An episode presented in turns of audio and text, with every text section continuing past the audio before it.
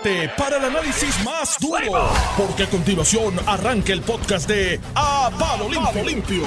Bueno, estamos aquí, señores y señores, 8 con un minuto en la mañana. Aquí estamos, licenciado Ramón Rosario Cortés. Good morning. Normando. Y a mi lado, Iván Antonio Rivera y Reyes.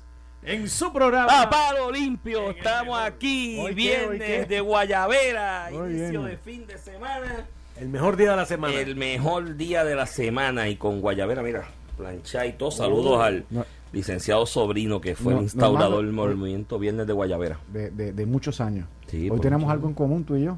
Sí. Cogieron dos a palo ayer. No, muchachos, pero la mía fue más. Fue blanqueada. Nosotros hicimos una carrera, tampoco te creas una que carrera, fue una carrera en 13. Pero ven acá, explícame, tú que, que tienes comunicación directa con Cashman, que es el general manager de Sí, la contratación de ayer no la entendí. Yo tampoco. ¿Qué Lo que falta nos le hace, hacen Rizzo y Gallo a, No, y Galo a- a nosotros lo que nos hace falta un bateador zurdo, pero bueno, dicho eso por delante, con uno de los dos bastaba. Lo que necesitamos son Bullpen. lanzadores. Lanzadores. Bullpen, lanzadores. Yo pensé, que iban, yo, yo pensé que iban a ser más agresivos con los lanzadores. Porque Galo, este, perdóname, Me dicen 25 que- honrones, el me tipo un dicen que honronero, Berríos tiene Pero un- batea para 220 y pico. O sea, Sí, sí, esto sí, es la misma historia de los demás que tienen allí. Me Ahí dicen que José Berríos tiene- Garner, pero, pero me sorprende que ayer mucho movimiento, pero no mencionaban a, a José Orlando Berríos, que es un buen Me lanzador. dicen que tiene un pie en los Mets y que Alex Cora está haciendo sus oficios con Boston, pero bien heavy. Eso es lo que. Hoy nos vamos a enterar. Yo estoy tranquilo con los ¿Cuándo es Astros. el- Los cuándo- firmaron cuándo- cuatro relevistas. ¿Ah? ¿Cuándo es el Hoy, final? Hoy es el día final. Hoy es el 30, sí, hoy. Eh, los Astros firmaron A las 12 de la noche. relevistas, A las 12. ¿Tú te acuerdas de la firma de Verlander? A las 10 y 45. Sí, eso es una cosa- pero es- tú sabes, por ejemplo, hay tal el Chaser, el lanzador, que si San Diego, que si Sí, él dijo que quería Dodgers, California. que si... Él dijo que quería California. Y dicen que tiene un pie dentro de los Dodgers. No Sí, importa, pero es para ganar Serie Mundial. Tú para- lo contratas para ganar una Serie Mundial. Este año. Está tirando muy bien. Y, pero nada, va a estar interesante. Yo espero que los Yankees cualifiquen para los playoffs. Porque Necesitamos ni un lanzador, pero, ¿sabes? Más bateo. A lo ¿de mejor Cashman que te sorprende. Hagas 10 carreras Y ayer le dieron- te dejan que te hagan 14. a Gales Cole fue que ayer le 14. dieron, ¿verdad? Chacho, ¿Le le dieron dieron algo? hasta consejos. Le Sí, dieron ocho creo. carreras en seis entradas. ¿Tú crees que tenga que ver Ocho con- carreras en seis entradas le dieron a Eso se, eso se rumoró. Ayer Eso estaban se, relajando con eso, que le quitaron la sustancia y ya Sí, no. el- ¿cómo pero es que Gary se llama? El Spider. Stack. O sea, ayer tuvo un mal juego como lo tiene cualquier todo el mundo pitcher, tiene un mal juego. Pero el- los números de él están bien. Pero ahí se dice que él usaba Spider Stack desde, desde hace tiempo. De hecho, se comenta por allá, por el área central de Estados Unidos, central oeste, que en una demanda civil de un ex empleado de los Astros se hablaba de eso, de que él era el que, que hay- hubo unas deposiciones donde él dijo que sí, que él era el, que era encargado de comprarle eso y llevárselo. Pero no era prohibida. ¿Dónde salió? ¿ah? Los No, otros no. de Houston van a seguir tirando. Eso fue en el no, Houston eso mundo. los- En eso en el los archivos secretos de Hoover. Allá en Mira, el FBI, pero eso, pero mira, eso no, no era prohibido. Eso en ese momento. Ahora lo prohibieron. Igual que, la, que las PET, eh, para mejorar el rendimiento de los. Eso no, bueno, sí, eso está prohibido porque hay una lista de sustancias ahora, pero, en aquella época no. Pero en total eso lo que trajo fue lesiones. Todos los que estaban enchufados, Y muchos honrones entre Sammy Sosa y- muchos honrones, pero lo que traía era lesiones porque ese músculo es de agua y el esfuerzo y demás. Dicen que este tipo, este José Canseco, no lo dejaban ir a la playa. Porque se deshidrataba. El agua, No vale el agua busca el mar, el agua busca el mar y se va, se secaba. Mira, tenemos muchos temas hoy, Ramón. Este, hay demanda contra el gobierno por el- la compulsoriedad de las vacunas. Creo Un que hay grupo- 300 demandantes, se organizaron muy bien, hay un grupo muy organizado, Incluyendo, incluyendo estudiantes. incluyendo decidido- estudiantes. Eh, tenemos también, eh, tú sabes que el refrán ese de que papel mata piedra. Papel mata piedra. Pues para ayer los Y piedra mata tijera. y Ayer, tijera lo- mata papel. ayer los abogados de la Junta de Supervisión Fiscal eh, le dijeron a la juez Swain, en el plan B que le pidió, pues en el caso, tú sabes que la legislatura tiró la piedra, que dijo, si no, si tocan las pensiones no te legislo. porque la juez Swain en la pasada vista le dice, tráigame un plan B porque, porque si una la de las cosas que yo voy a considerar Exacto. es la cuestión de, lo- de, de la posición del gobierno a lo del recorte de las pensiones. Sí, sí. Que es lo único que queda por, por, por cuadrar. Y esa fue la pedra que tiró de la legislatura y el gobierno, porque el gobernador se apuntó en esa también, este, de que las pensiones, y ya eso lo hemos hablado y lo hemos analizado aquí para arriba y para abajo. Pues ayer llevaron el plan B para esa pedra y tú sabes qué fue. Un papel que dice que hay una ley del 42 Del que autoriza al Del tesorero 44. 44 o Sí, 42 del 44. la ley 33 que autoriza al entonces tesorero ahora bueno, estaba ya el secretario de Hacienda instaurado, sería Paquito Pared el encargado entonces de si la legislatura no viabiliza legislación para eh, llevar a cabo el plan de ajuste fiscal, pues Paquito es el que mueve los chavitos en Hacienda y dice yo voy a pagarle Sí, este pero- esto, voy a pagarle Pero- este pero- otro. y, y- y yo entiendo la, la posición de la Junta que se ha empeñado en, en implementar un recorte de pensiones que yo creo que es innecesario por la cuantía de lo que estamos hablando. Este, pero esta insistencia es que el problema lo tiene en el Ejecutivo también y el gobernador dijo que no iba a implementar eso. Así que yo creo que el llamado de la Era un injunction la- la- al, un mandamos al mandamos secretario de con qué, Hacienda. Para cumplir una orden del tribunal, cuando el tribunal mismo es el que te está diciendo, Iván, la juez misma te está diciendo, mira, acuérdate que aceptar el plan de ajuste es una facultad discrecional de la juez. ¿Pero qué van a hacer? ¿Derogar esa ley? Cuando analiza todos los elementos, cuando analiza todos los elementos.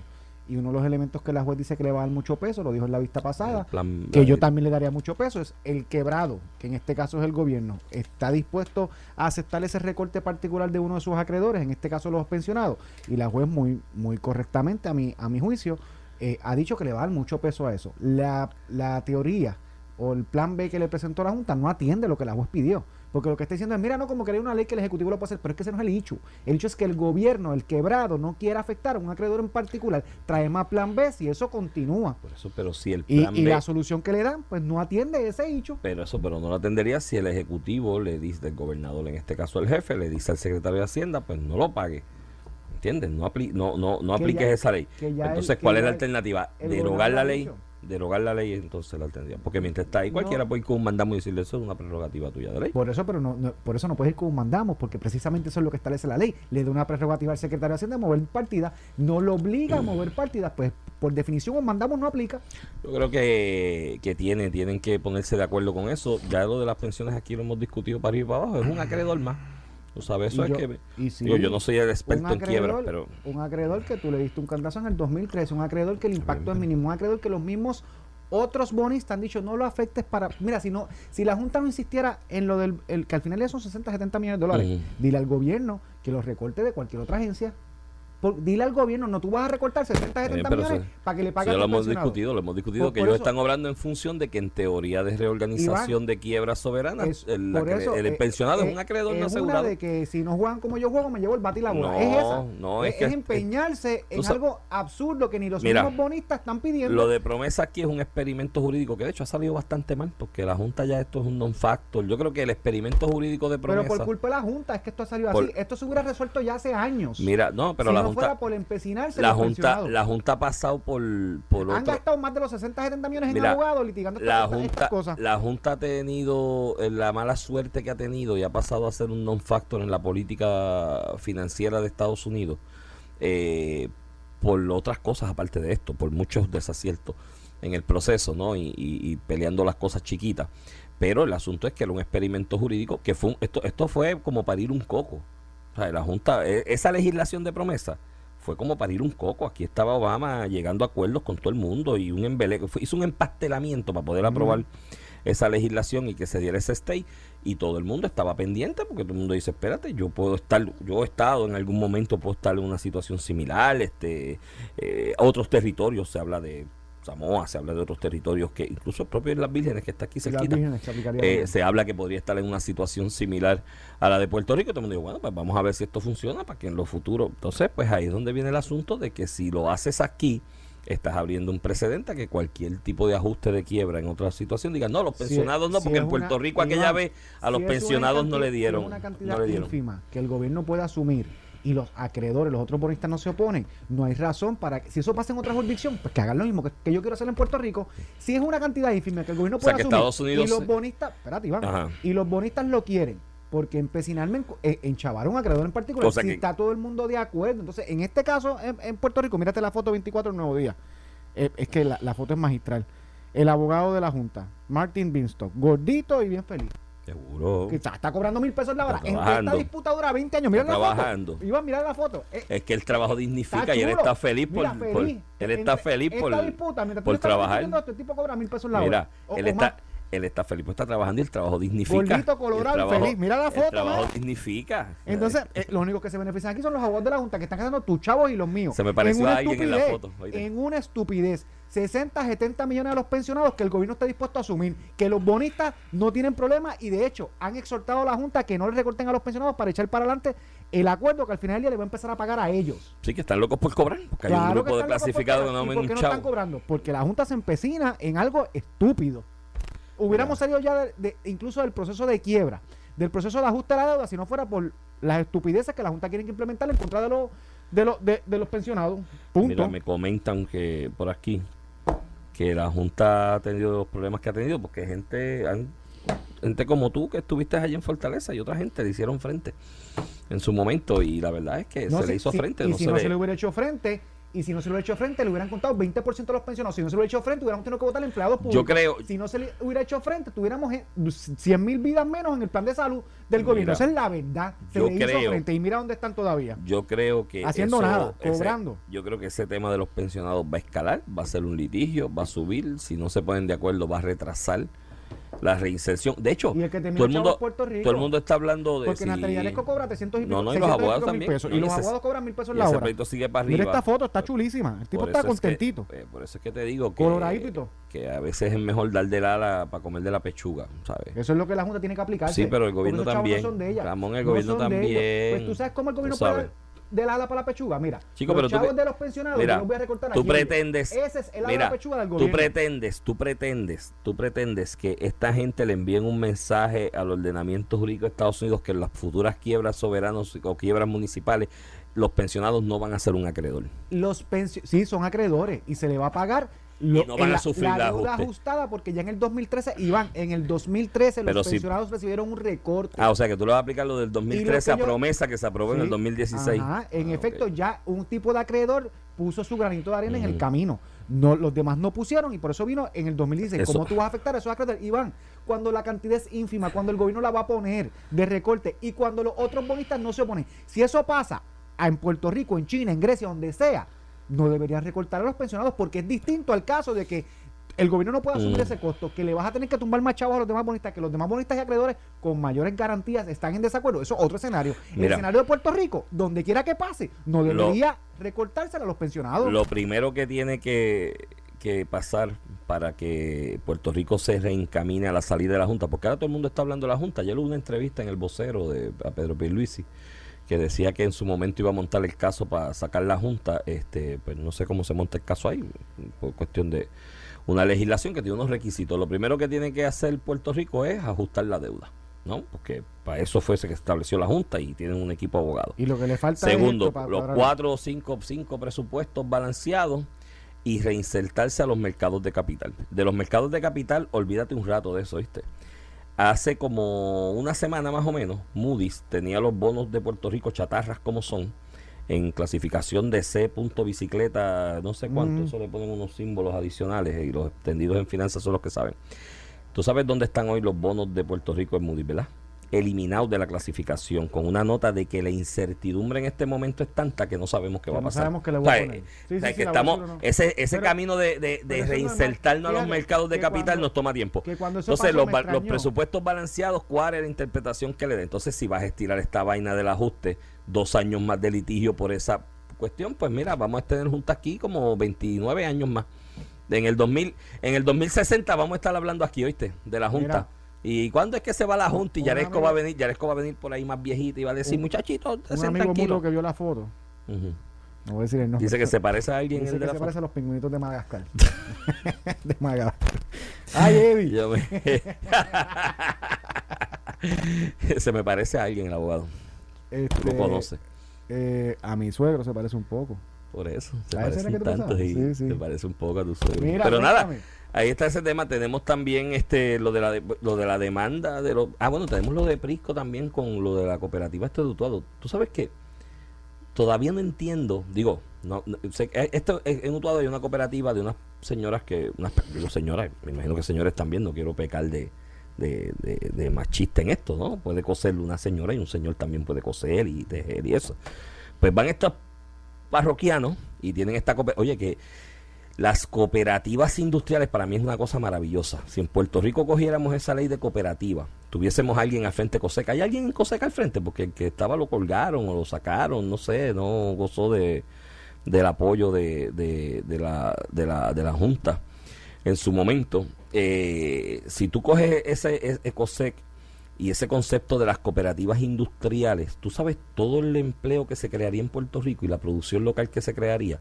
Muchísimas, ahí, ahí, ahí hay un nicho, eso hay que estudiarlo y debemos coger ejemplos de otras jurisdicciones como Mondragón, en País Vasco, que con cooperativas choparante empresas importantísimas. Pero eso es otro tema aparte. Entonces tienen esto que van allí y esfuerzo común en cooperativa, su producto de tela, lo echan para adelante, lo venden. Obviamente el almacén o la nave de Prisco que Prisco tiene miles de pies cuadrados por ahí vacíos, mi hermano. Vacío. Pero una cosa, o sea, como que... Y, se- y cuando los van a alquilar para hacer proyectos, algunas veces se ponen pique. Yo, pero si Sí, sí, por ejemplo, si no tú tienes que tú, ¿para qué tú los quieres ahí? ¿Para coger? Mira, Pues cojan si hongo. le, si le dan mantenimiento y te pagan dos pesos, tú ganas. Por eso. No, no, exacto. Además que no, no, empleo y todo que aunque no te paguen, que le den mantenimiento, lo pinten, lo empleo, acondicionen, crean empleo, ya estás pago y cumples tu propósito. Entonces, si la fila fuera Entonces, larga, pero algún genio en Prisco se le ocurrió mandarle esto a unos abogados para que radicaran un pleito de desahucio contra esa gente. Y está bien que habrá un contrato. Y tienen que pagar, pero vino María, vino la pandemia, vinieron otras condiciones. Como está medio mundo por ahí, tú sabes los acreedores privados de arrendamiento que están ahí, han hecho planes, han condonado parte de deudas por la en realidad. En el, caso de lo residencial, hasta, hasta la regulación federal ha impedido, y la local. ha eh, que se, que se desahucien. Este, y otros privados, en contratos privados, saludos allá a, a la señora que, que yo le alquilo el apartamento de mis hijos en Mayagüez, que me dio gabela y, y gracias a Dios me, sí, pude poner a- me pude poner al día recientemente, pero eso pasa.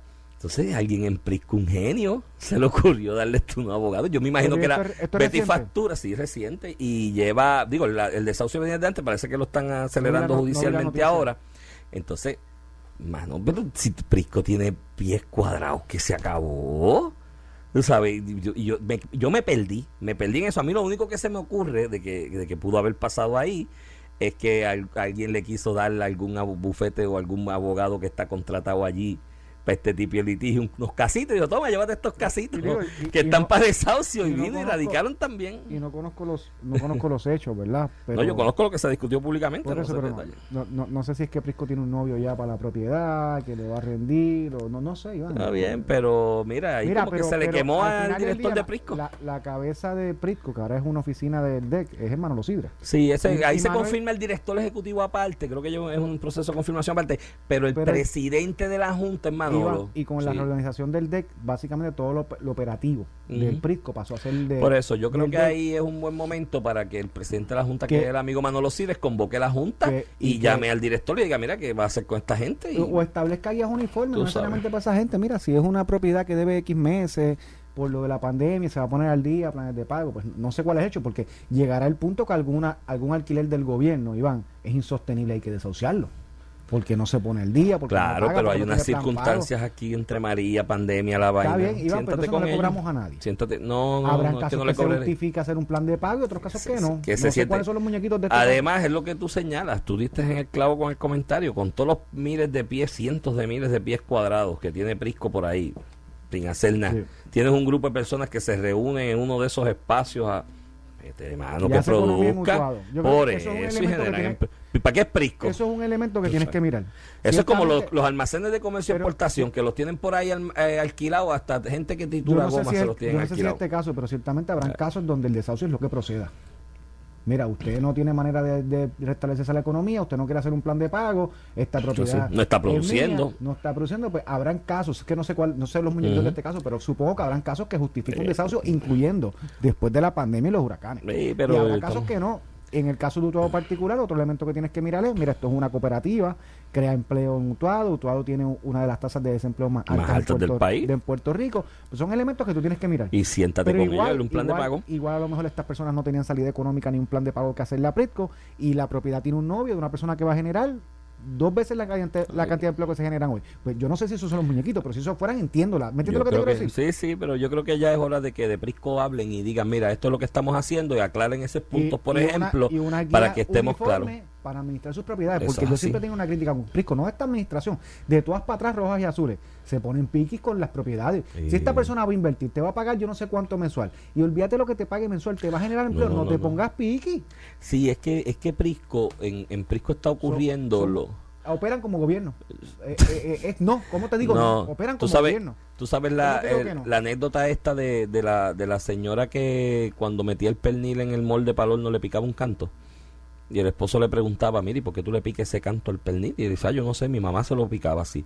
Y el señor va donde la suegra y le dice, suegra, pero ¿qué pasa? Que usted, que mi hija me dice, su hija, que mi esposa le dice que le pica un canto al pernil porque usted lo hacía. Y la suegra dice, ah, es que en mi casa éramos bien pobres y el molde que teníamos para hacer los perniles era bien chiquito y teníamos que picarle ese canto para que para que cupiera en el horno. Así está Prisco. Prisco es como que, pues, como siempre lo he hecho así, tengo que picarle el canto al pernil. Oye, porque ocurren esto de los almacenes y ocurren otras cosas también. Tú sabes, allí se le llevan oportunidades de gente con interés genuino de invertir y demás. Entonces es como que una de requisitos que la gente se para de la reunión y se va y dice, pero ven acá y, y pero eh, tan, tan bollante está económicamente Puerto Rico que están rechazando prácticamente porque las condiciones suelen ser una, un rechazo a, la- a las propuestas o los o los acercamientos que se hacen. Así que yo creo que hay como que cambiar un poquito la mentalidad y decirle, mira, estamos en el siglo XXI, las cosas han cambiado un poquito y, y no y no tenemos y no tenemos como que mucho que, que alardear de lo que estamos haciendo aquí. Vamos a darle la bienvenida a todo el mundo y vamos a relajar un poquito las cosas. Vamos a dejarnos llevar. No, no podemos estar tan tan cuadrados. En las cosas. contigo. Mira, Iván, yo sé que nos quedan dos o tres minutos antes de la pausa. Te quiero tocar el tema de la Yupi. Este, ayer la, el co- el- la Junta de Gobierno se reunió en comité, el comité de evaluación del candidato, y van a hacer un referéndum eh, eh, durante el día de hoy eh, para revertir el nombramiento atroz y, una locura. Yo no sé quién fue el que hizo la asesoría eh, de cómo se cuentan los votos a nivel parlamentario en la Junta, lo habíamos discutido un poquito esta semana.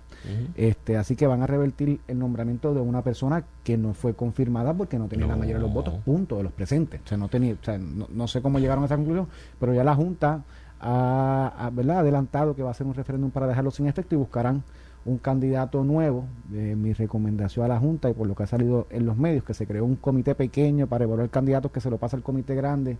Ay, por Dios, que le pasen todo. Si al final del día el ente rector es la Junta en pleno, no dos o tres, pásenle todos los candidatos a la Junta y que de ahí haya un consenso y se saque un candidato. Este, porque eh, eso le da más poder a este comité pequeño de evaluación de miembros de la Junta de determinar quién es el presidente que los demás miembros cuando cada uno tiene un voto. Porque en la medida que yo puedo filtrar y excluir los que no quiero, pues le estoy quitando candidatos. Y ya los cuatro candidatos que he pasado al Pleno me los han rechazado. Pues el problema es el comité de búsqueda que no refleja este, sí, en la posición política de la Junta de Directores. Pues pásenle a la Junta de Directores De en pleno todos los candidatos y que de allí se pongan de acuerdo con los pocos y los muchos. Para la posición olímpica que esbozó la prensa que asumió el parlamentarista de esa reunión de la Junta, de que los que votaron en contra, como votaron en porque le dieron dos alternativas y votaron en contra de las dos. Que Ah, eso pues eso contaba ha como tenido. abstenido. Eso no es así Seguro en el no. ordenamiento interno de la universidad. Cuando Orayuwan, el que está casi preso, que lo están procesando por lo de las becas, sí, por lo de las becas Tony, que lo están procesando todavía. Ese proyecto todavía está ahí en el tribunal de San Juan. Cuando lo confirmaron a Orayuwan, o cuando escogieron a Orayuwan, mejor dicho, en la Junta, allí hubo tres o cuatro candidatos que se presentaron ante la Junta. Y se votó tres veces y ninguno de ellos obtuvo los, siete votos para la mayoría, porque era tres en ese momento y estaban en, en las de siete votos para confirmar. De hecho, Ricardo González, un de Ciencias Médicas, muy bueno, se quedó corto por uno, en par de ocasiones con seis votos. Entonces, Orayuwan llega a la presidencia porque como no aparecen los siete votos para todo el mundo, allá alguien llamó, se reunieron todos aparte y dijeron, bueno, pues como estamos todos guindados, vamos a llegar a un consenso, tú me prestas dos, tú me prestas dos, tú me prestas dos y confirmamos a este que tenía uno cuando llegó allí. Y así llegó Orayuwan Walker como presidente de la Universidad de Puerto Rico porque se necesitaba la mitad más uno. Entonces este parlamentarista dice que, Pero- que pero como votaron en contra son abstenidos no- y ganó no con que, ni ver- cinco. yo no, no tengo que ni, ni escuchar el caso de Urayuan. En la Junta, la mayoría simple es la mayoría de los presentes. O sea, si hay Correcto. 20 personas, pues tiene que conseguir 11 votos, por, por definición. La mayoría de los presentes. Cuando tú me dices que dos que votaron en contra, este, los vas a contar como has tenido para sacarlo del cómputo total como si no hubieran Por estado eso, presentes. Es un un disparate. disparate. Punto. En la Asamblea Legislativa, el que se abstiene, Iván, Y mira. no es el que vota en contra, el que se abstiene cuenta como voto en contra para efectos. y que disuelvan y que disuelvan el comité ese de búsqueda y consenso y hagan otro porque ese no, era Que pasen todos los candidatos a la Junta Directórica y se Directo, pongan de acuerdo claro, con que se uno, pongan de acuerdo con uno. Evidentemente el comité de búsqueda eh, Fracasó, no, no- y fracasó. no refleja la política de la Junta De Pleno, evidentemente. Bueno, Así. vamos a la pausa y regresamos. regresamos con la demanda de, la- de las vacunas Estás escuchando el podcast de A Palo Limpio de Noti1630. hay demanda por la vacunación Coge, ¿qué quieres coger? ¿los vagones, los muelles o la demanda? los Mira, dos temas son bien eh, importantes y creo que debemos poner para, nuestros para 20 chavos despacharte lo que yo pienso de la, de la demanda, presentaron una demanda y esto se veía venir, ¿verdad? Este, este tipo de medidas drásticas usualmente se retan en los tribunales. No solamente está pasando en Puerto Rico, hay jurisdicciones de los Estados Unidos que ya han visto este tipo de casos. A nivel federal se ha validado eh, regulaciones más restrictivas que la que está estableciendo el gobernador aquí en Puerto Rico y el Departamento de Salud. eh, se ha retado en los tribunales. Yo creo que es un consenso no solamente en- entre los profesores de Derecho Constitucional, tú y yo lo hemos discutido desde el día uno. Eh, esta demanda pues cogerá una noticia, cogerá dos cuando se vea la vista y cogerá tres cuando el tribunal diga que no tienen razón. No tienen manera de ganar impugnando una determinación en tiempos de pandemia que la propia ley 25 del 1983 faculta al secretario de salud incluso a ser más restrictivo en relación a las escuelas, porque en casos de pandemias declaradas, el secretario podría obligar incluso a los que tienen una creencia religiosa particular a vacunarse, aunque estén en contra de la vacunación como parte de su filosofía espiritual. La administración de Pedro Pierluisi en respeto a, ¿verdad? Y, y a, y a llevar esto a, a lo menos posible restrictivo ha permitido que incluso en tiempos de pandemia, cuando se establece que la exclusión no aplica, aplicarla. O sea que tanto las personas que por alguna enfermedad no puedan vacunarse, eh, como las personas que por su creencia religiosa eh, eh, eh, decidan y emitan bajo juramento que como parte de su creencia eso es uno de los criterios eh, en contra de la vacunación, pues que ellos puedan oponerse a la vacuna. Así que se respeta a lo máximo la parte religiosa, se respeta a lo máximo la parte de salud de un indi- individuo eh, particular cuya vacunación eh, ¿verdad? se cree un riesgo a su salud y en ese sentido yo creo que se ha cubrido desde el punto de vista legal lo más posible. Este, eh, en tiempos de emergencia los derechos son no son absolutos. Uno tiene un derecho a que no entren en su hogar este, y les registren sus cosas. Hay unas excepciones. Incluso hasta los registros sin órdenes tienen sus excepciones. Todos los derechos que establece la Constitución, el derecho a la libertad de expresión, tiene, tiene sus excepciones. Yo no puedo meterme en una escuela con un megáfono a hablar malo. Eh, eso tiene su excepción, aunque es mi libertad de expresión, tengo unas excepciones cuando el poder tiene un, un deber. En este caso, la pandemia, objetivo. Las muertes, este, se ha comprobado. Entonces, el, el otro hecho que trae es que la, que, la, que la vacuna no está aprobada. No, eso es un disparate. La vacuna está aprobada. Tiene una aprobación de emergencia porque la aprobación final requiere unos trámites que no se pueden, no se han podido hacer en el término establecido, pero hay suficiente eh, prueba científica para justificar la acción del Estado porque nadie refuta que la vacuna salva vidas, evita contagios y aún los contagiados tienen un riesgo mínimo de eh, ¿verdad? de crearle un problema al Estado cuando llegan al hospital o cuando contagian a otras personas. Así que en ese sentido, la prueba está, ningún requisito para la vacunación obligatoria exige, no solamente en la ley, en la jurisprudencia, exige que para tú obligar una vacuna el FDA la haya aprobado de forma final. No, de hecho, en los casos de emergencia siempre se implementa una vacuna con aprobación temporal o, o- o- o de emergencia. No es que no, no es que no está aprobada, está aprobada, tiene la aprobación que puede tener en el término corto que se le ha dado a esta pandemia desde que se descubrió, desde, de- desde que se descubrió la, la vacuna. Eh, en algún momento llegará la final. Eso no cambia el hecho jurídico que el Estado tiene suficientemente un interés y prueba científica Interés para demostrar que la, la vacuna en sí ayuda a manejar la emergencia. Sí, Así que eh, morirán en primera, no llegarán ni a primera base. Yo ayer, ayer lo comentamos y lo analizamos aquí, ¿no? Yo soy bastante libertario y demás, pero la realidad es que jurídicamente hablando y cualquier intromisión con la cuestión individual mía me molesta de parte del gobierno. De hecho, yo creo que no debería existir gobierno, estorba a veces. Pero eso es otro tema para otro día, para filosofar. El asunto es que ayer analizaba contigo aquí que la estadística y la data, olvídate del asunto de, la, de, que, de que se haya aprobado bajo un proceso de emergencia, ¿no? Es que la data hoy ya va más allá de pruebas de laboratorio, Ramón. Son cientos de millones de personas vacunadas, ¿me entiendes? Sin ningún efecto adverso. Corroborado, las muertes de personas vacunadas ah, se ha reducido a unos por ciento absurdamente bajos y el hecho de que aunque estés vacunado, sí puedes contagiarte, aunque no tienes los efectos gravísimos aquellos de cuando no estabas vacunado, y lo transmite, ¿no? Creo que la medida de la vacunación no es inmensamente onerosa para un individuo a los efectos de decirle, pues mira, Estado, no te puedes meter con él porque es una medida muy onerosa. Y, ma- y máximo cuando no estás Oneroso era- obligando. máximo cuando no estás obligando, porque estás dando la vía de la- salvar tu cuestión religiosa, que vuelvo y repito, no entiendo. todavía. Ayer me comentaban que, eh, que porque yo digo eso, yo no entiendo al día de hoy eh, cuál es la reserva los cristianos, en el caso de los cristianos, cuál es la reserva. O sea, no, no veo un, un fundamento teológico, ¿no? Eh, que me, me lo, me lo respalde. Ah, Pero, de pero la habrá, una religión, para eso son las religiones, Por para eso. que cada cual crea lo que entienda. Dentro del cristianismo es la Biblia la guía, ¿no? Como, el, como el Corán es la guía en el Islam, la Biblia es, la, el, es en la la guía represión, en el en la represión contra los protestantes, eso decían Iván, no entiendo el fundamento para tener una vía distinta. Lo que te quiero decir es que precisamente por eso están las religiones y la Eh, libertad de el culto, asunto- para que la gente piense, aunque tú estés en contra de eso. No, no, yo y mi, y mi mensaje a los cristianos es que reflexionen sobre eso, que busquen la Biblia, leas en la Biblia en detalle y chequeen a ver de dónde se y fundamenta a eso. lo mejor habrá No, uno que le que no le baste, a ti, la Biblia o que no le baste, concepto que no le baste eh, porque un líder religioso, un pastor o lo, quien sea se pare y le diga que no, porque no se vacune. No, o sea, usted busque usted mismo y, y llegue a sus propias conclusiones y emule a Cristo y diga, si Cristo estuviera aquí con lo que dijo, que ¿cómo y piensa en su salud, en sus En hijos. sus hijos, Sin no. afectar su creencia religiosa, ¿verdad? Si Bueno, la tiene, sí, la tiene. no la, máxima, la, ma- la máxima y más importante establecida por Jesucristo en el paso por la tierra fue amar a tu prójimo como a ti mismo. Que para mí, si, si tú aplicas eso en tu fi- como filosofía de tu vida, ese es el único elemento cristiano que necesitas para que el mundo sea mejor. De verdad, ya con eso tienes. Ama a tu prójimo como te, como te amas a ti mismo.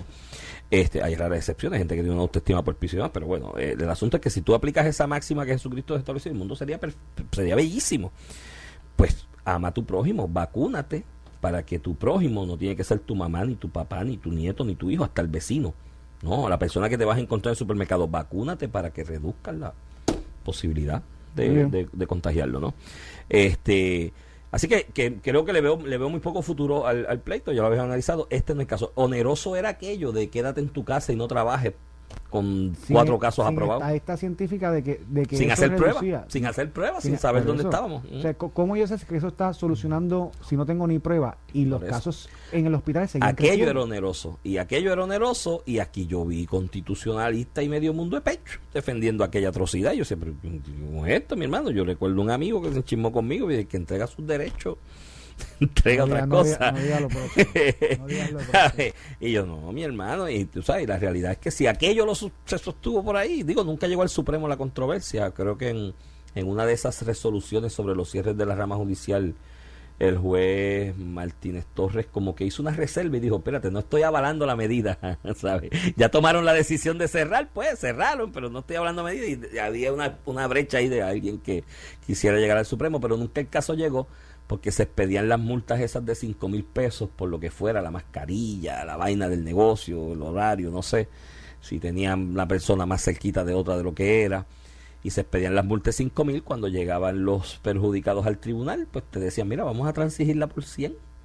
Entonces, ¿qué hace el comerciante o qué hace el individuo? Pues pago los 100, porque si sigo con esto para arriba para el Supremo voy a gastar 20 mil en honorario abogado, ¿me entiendes? Sí, pero este tipo de Eh, demandas como esta, esto es alguien que lo organiza. No, eso está organizado. No, vi, vi. Oye, y conozco, conozco a la persona, el, el ingeniero Jorge Rodríguez, expresidente de PASIF, eh, y creo que él está retirado ahora, hay una persona dirigiéndola, pero él sigue siendo parte de la estructura administrativa, es una persona muy activa en Puerto Rico en distintos foros desde ONG, aporta mucho a educación, a distintos... Y él está con un grupo de personas eh, eh, en este asunto de la reivindicación de los derechos individuales Pues con amigo- esto de la vacuna. pues tu amigo Jorge- a tu amigo Jorge Rodríguez tiene cero chances. No, yo Eh, creo que tiene poca probabilidad jurídica, pero mira... Incluso la discusión pero no muy bien. atender emergencias. Pero muy Una bien. persona que viene de PASIF. Pero bien, pero muy bien que haya gente que levante eso y que tengamos esa discusión en el país. Vamos a. Creo que no tiene voy- break Voy, a discrepar jurídicamente. contigo, ¿no? Porque lo que al final el día estás haciendo un argumento estúpido, el nivel jurídico. Bueno, que se monta Uno, mucha gente en el mo- mismo le- para le vende- eludir. Le, vende, le vendes una falsa expectativa a las personas que estás organizando cuando el ordenamiento jurídico no te respalda. Y segundo, al final del día, una persona que viene del mundo científico me parece incomprensible ingeniero que utilice. lo que pues, dirige son sistemas, procesos, tiene- no, tiene- es, no es pero cuestión tiene- científica, biológica. Tiene que ver con la ciencia. Y, y Trabaja dijiste- para la Y me farmacéutica. dijiste que si era pre- sí, sí, expresidente sí. de PASI, Le pues- da servicio a. Ujú. Pues, pues por, por lo tanto, viene de la ciencia, el mundo de la ciencia. Que esté, y si eso es verdad, ¿verdad? No me, no me consta, pero. No, es que vi que lo puso en Facebook. Él, lo, lo él lo posteó en Facebook que que, tenía la lista que de los una persona que venga del mundo de la ciencia esté tratando de impugnar medidas que vienen al final del día para protegerlo a él y a sus hijos. Eso Está es bien, lo que pero, ¿sabes? Acuérdate de una cosa siempre en los argumentos científicos, Ramón, que la teoría científica es lo suficientemente buena hasta que aparece otra que la refuta. Y- Co- coincido contigo. y, hay pues, veces- y hay a lo mejor él que- tiene científicos que refutan eso. y a- bueno, pues la prueba científica está ahí, no es de aquí. Por mundial, eso te estoy, te estoy diciendo, a lo mejor él tiene científicos que la pueden refutar, yo no sé. Bueno, ¿sabes? Vamos a ver, esto es... Al final del día, con razón y sin razón, y yo creo que no la tiene, está to- tomando una medida que va en contra de una medida que al final del día lo que quiere proteger es la salud de todos los puertorriqueños, es la incluyéndolo intención. a él, a sus hijos y Ese- familiares. esa es la intención de la medida. él y algunas otras, bueno, no es él, muchísimas personas en Puerto Rico también, no sé, creo que son los mínimos en Puerto Rico, pero hay muchas personas en Puerto Rico que entienden que no, que, que, que la medida es muy onerosa, punto. Pues. Ahí, mira, qué bueno que se dé el pleito porque ahí se dilucidará judicialmente y el tribunal hará su análisis al respecto si es onerosa o no. Mira, sobre los muelles, que lo que quedan son seis minutos, pero yo te lo voy a poner así, te voy a hacer la introducción, bueno, ya eso lo hemos discutido. Lo que está pasando en los muelles es un conflicto laboral de uno de los operadores que descarga los vagones en el puerto internacional. De hecho, un área bien bonita del muelle y muy pintoresca porque tienes marinos mercantes ahí del mundo entero. Y se dan unas sinergias ahí de gente chévere. Y las fiestas allí son divertidas, by the way. El asunto es que ¿En dónde, no, señor? en el- la parte internacional del muelle. Sí, porque tienes marinos mercantes del mundo entero, ¿sabes? Con, y es un encuentro cultural como que chévere, hermano. Entonces, el asunto es Tú que... unos rincones que yo no Sí, eso no, no voy a decir el nombre amigo. He, he tenido la oportunidad de ir a actividades allí, de verdad que es una cosa bien, bien, bien, bien, bien, bien, bien Florida, bien- bien Florida. No, déjame contar, no, no es pintoresco tampoco, es culturalmente interesante. Sí, ¿sabes? como cuando uno va a una metrópoli. Exacto, eh, y, York, y tenerlos todos aglutinados en un todo- espacio un pequeñito y pues hay unos Esa mezcla barbecues de cultura. y- Sí, se comparten entre ellos y en mi barco yo tengo este whisky, tú tienes el otro en el tuyo, vamos a darnos un brindis aquí entre los dos. termina en alcohol contigo. Este, no todo, pero muchas cosas. El asunto es, yo soy tomador social y eso dice socializando. Bueno, el asunto es que la empresa, la de Luis Ayala, oye, puertorriqueños, que su generación y sus ancestros y todavía su- gerencia en la operación. y la todavía familia. gerencia la familia Ayala, estos son gente puertorriqueños de allí de Puerto Tierra que se hicieron a pulmón, mi hermano, descargando vagones. Ese trabajo en los muelles no es fácil. Desde la época ni que había lo- menos tecnología. Ni el de los empleados yunanos es Eso fácil, es eso es, bárbaro. es un Desde, desde, desde que había menos tecnología y menos recursos lo hacían. Y se levantaron, hay una fusión ahí con una empresa ahora eh, extranjera, pero ellos siguen en la gerencia. Y es un ente privado que descarga los vagones. Y los empleados tienen una unión que es la ILA, la International Labor Whatever. Launcher, no, Launcher Eh, esa, esa misma. Este, y mírate por dónde empieza el conflicto. Ellos empiezan a tecnificar al uso de tecnología para la exactitud, Digitalizar. digitalizar el uso de inventario de lo que se está descargando y llevar una tara digital de lo que se está haciendo. Que, que bueno, El manifiesto en el siglo XXI. qué bueno, mano, que estamos en eso. Y entonces le dicen a los empleados, toma la tablet, toma la cuestión y según vas bajando, vas Lo que tú hacías antes con el lápiz y el papel. El papel, lo abren en la tablet esta, ¿me entiendes? Y el- los empleados unionados dijeron, no, pues si yo estoy bregando con el finger, estoy bregando con la otra máquina y me pongo a bregar con la tablet, puedo tener un accidente. No lo voy a hacer. Los empleados no, la, la unión, la unión. La unión, vamos, exacto, vamos, a separar la unión de los empleados, es verdad, tienes razón. La unión dice, no, porque ponte un accidente, salud y seguridad, salud y seguridad, porque eh, ahí también aplica lo de papel mata piedra. Tú tiras la piedra de la tabla y el otro dice, salud y seguridad, y seguridad y seguridad, tú mata todo, ahí no hay nada que decir. Entonces ellos dicen, pues está bien, no lo hagas. Entonces van donde los gerenciales supervisores o los de nivel de supervisión y le dan la tablet. Y están allí unos supervisores en el finger o al lado del finger con la tabla y dice, no, no, pero es que eso es mío, estás ocupando mi función. Entonces ahí, por ahí, vamos a parar. Y un paro de 48 horas ya va como por dos semanas, una semana y Y pico. con, con las implicaciones, porque aunque sea, se- como tú señalas, se ha concentrado en la carga internacional y ya están amenazando con hacerlo en la carga que viene de Estados Unidos continentales, lo que para Puerto Rico sería devastador porque la gran mayoría de nuestra mercancía llega por puertos, por los muelles de mercancía de los Estados Unidos, de o continentales, principalmente del puerto de Jacksonville, en. Florida. Si lo mudan para allá sería devastador, pero ahora mismo está afectando una cantidad ínfima eh, de la carga que tiene su efecto. Pero más allá del efecto que tiene, que puede ser devastador, Es devastador. es ya. devastador. Más allá de eso, el mensaje que tú mandas afuera de Puerto. Rico, Ahí no puedo la invertir. farmacéutica, mira, esta gente tiene esto parado. Ahora mismo- Y, y sumale todo. Vienen los camioneros atrás, lo que está pasando en Rincón. Sea, la gente que invierte en Puerto Rico examina las noticias eh, de Puerto Rico. Y cuando tú mezclas todo esto No, desde no. verano del 2019, Chico, tú, sí. lo que estás cre- tú lo que estás proyectando es un, y lo decía un poquito Manolo Sidre, este, un poco de inestabilidad social, una económica. anarquía, es un Entonces, mensaje de anarquía. Cuando, Mm. cuando tú decides hacer una inversión en Puerto Rico, mirando todas esas noticias, pues complicas el panorama de Manolo Sidre del gobierno, de traer inversión a Puerto Rico y crear te, empleo. te comentaba el otro día, eh, contigo fue que lo comenté, no sé si fue contigo con Pichi, el día que estuvo sustituyéndote de una cena que yo tuve el fue viernes conmigo, en la fue noche, conmigo. fue contigo, de una persona que está en el mundo de las farmacéuticas, de una que no voy a decir el nombre con mucha presencia aquí, que me dice que mencionar Puerto Rico en los headquarters de esa, de esa, de esa compañía específica es casi una mala palabra. Porque entre energía eléctrica, la inestabilidad, estos desórdenes, este, este, estás caminando sobre la movida todo el tiempo, es incómodo. Y en otras industrias de alimentos, que no es de farmacéutica, también me consta ahí de propio personal conocimiento que hay un sentimiento similar. Entonces pasa esto. Y lo que yo te quiero decir es que el gobierno ya tiene que ponerse los pantalones largos. Y tiene que hacer algo en esto, Ramón. Porque la autoridad de Puerto... Mira, esto es una isla, Ramón. Esto es una isla. En una isla, si algo es importante, es su zona portuaria. Son sus puertos, son sus aeropuertos, mi hermano, porque no llega nada. No te llega una botella de agua si no entra por un puerto. Así que la autoridad de los puertos debe ser una de las instrumentalidades más importantes de una isla, en nuestra realidad insular. Entonces yo he notado últimamente que para allí, para Puerto, mandan a la gente como que, que lo- los rezagaditos, que tienen un apellido, un enchufe con alguien, son pana de alguien, lo mandan cuando en años atrás había gente competente con los bo- brogos puestos en su sitio para darle, darle coordinación a la cosa. Ahora no. De hace unos cuantos años para acá, 10, 12 años, mandan a alguien que esté enchufadito, que tenga un padrinito en algún lado, mándalo para Puerto porque allí se gana más, porque allí paga más y lo mandan para allí y aquello está manga por hombro, porque ahora mismo si uno un, un director de puertos con los pantalones en su sitio se mete allí y le dice, está bien, negocien, Bueno. sigan negociando ustedes empresas, pero esta mercancía hay que moverla porque esto es vital. Sí, Aquí hay pero el director de puerto nunca ha tenido. No, pero tiene no- que meterse. Pero, pero nunca ha tenido meterse. el brazo operacional para hacer algo así. Tiene que meterse, pues tienes que activar las otras instrumentalidades del gobierno Porque mira, es el y caso- sentarte y traer contratistas, Si- lo que si sea, y proveer. Si ¿Qué la unión y el patrón no se trancan, si la unión y el patrón no se trancan, es poco lo que puede hacer el secretario del trabajo y el director de puerto. Pero tienes, sabes pues claro lo que, que- puedes hacer, tú puedes forzar al contratista, al- privatizador que mueve la mercancía, lo puedes La impulsar a que baje la mercancía, so pena de que yo hago un, un RFP y traigo gente nueva.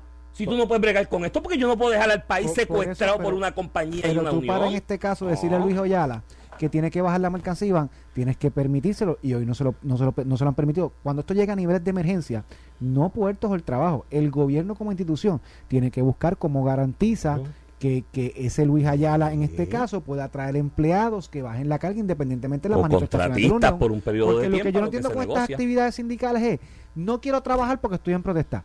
Usted no quiere trabajar, pero no puede impedir que otro trabaje. O sea, y, y ahí es que, que pasa con la huelga, con la huelga de la Universidad de Puerto Rico, donde tú y yo eh, fuimos parte, no Sí, de la huelga, de la un universidad. candado, era un candado, Era un portón, candado, entonces ya. hay cuatro, cuatro estudiantes que no quieren estudiar, hay cuatro que quieren, pero yo no puedo entrar a estudiar porque el que no quiere me tranca. O sea, y eso pasa con, con el movimiento sindical. Es una barbaridad Pues el- democrática y pues de libertad. Pues el gobierno tiene que ponerse Tiene los calzones largos en Tiene esto, porque ahora mismo hay farmacéuticas en este país que tienen materia prima y aguantar, que quizás este fin de semana se le acabe el inventario. Y tú sabes lo que es que, tú sabes lo que es una farmacéutica de este, el, el gerente de planta en Puerto Rico llame a Estados Unidos y diga, voy a parar tres turnos de Iván. trabajo este weekend porque no hay materia prima. Mire, mi hermano, Iván. no. Buen ¿Qué? fin de semana, brother. Se acabó el Te- tiempo. Te veo el lunes. Pero esto es muy rápido. Nos vemos. Esto fue el podcast de A, A- Palo Limpio de Noti1630. Dale play a tu podcast favorito a través de Apple Podcasts, Spotify, Google Podcasts, Stitcher y notiuno.com.